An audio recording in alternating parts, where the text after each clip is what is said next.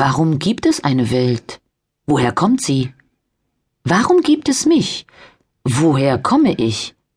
Das fragst du dich wie jeder Mensch auf der Erde. Das haben Menschen sich schon immer gefragt auf der Welt, denn wir wissen, dass es uns gibt. Wir können sagen, ich bin da und du bist da.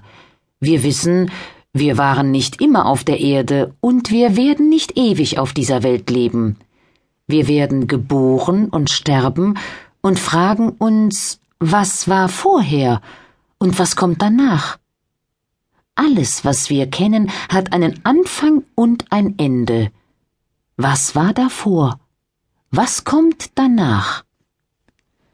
In der Bibel geht es ständig um solche Fragen. Schon damals haben die Menschen sich Fragen gestellt und nach Antworten gesucht.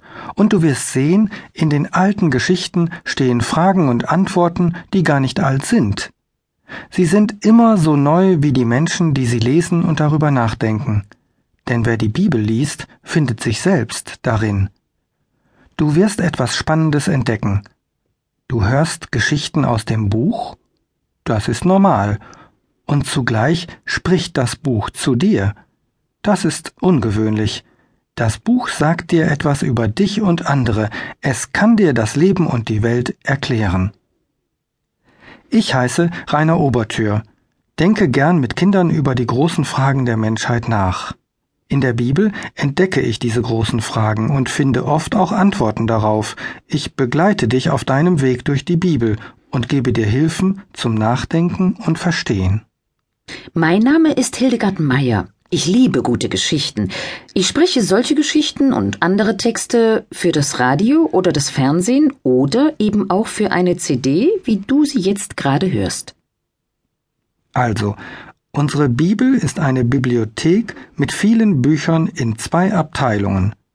Im ersten oder Alten Testament findest du die Geschichten des Volkes Israel.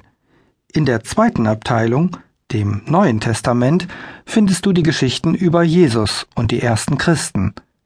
Du merkst schon, unsere Bibliothek ist riesig, ein Chor mit vielen Stimmen, die durcheinander, manchmal gegeneinander, aber auch miteinander reden. In all diesen Stimmen wirst du immer wieder die Stimme des einen hören, die Stimme Gottes. So tritt nun ein in die Bibel wie durch eine Tür, um die vielen Stimmen und darin die eine Stimme zu hören. Mit diesem Buch kannst du wachsen und groß werden.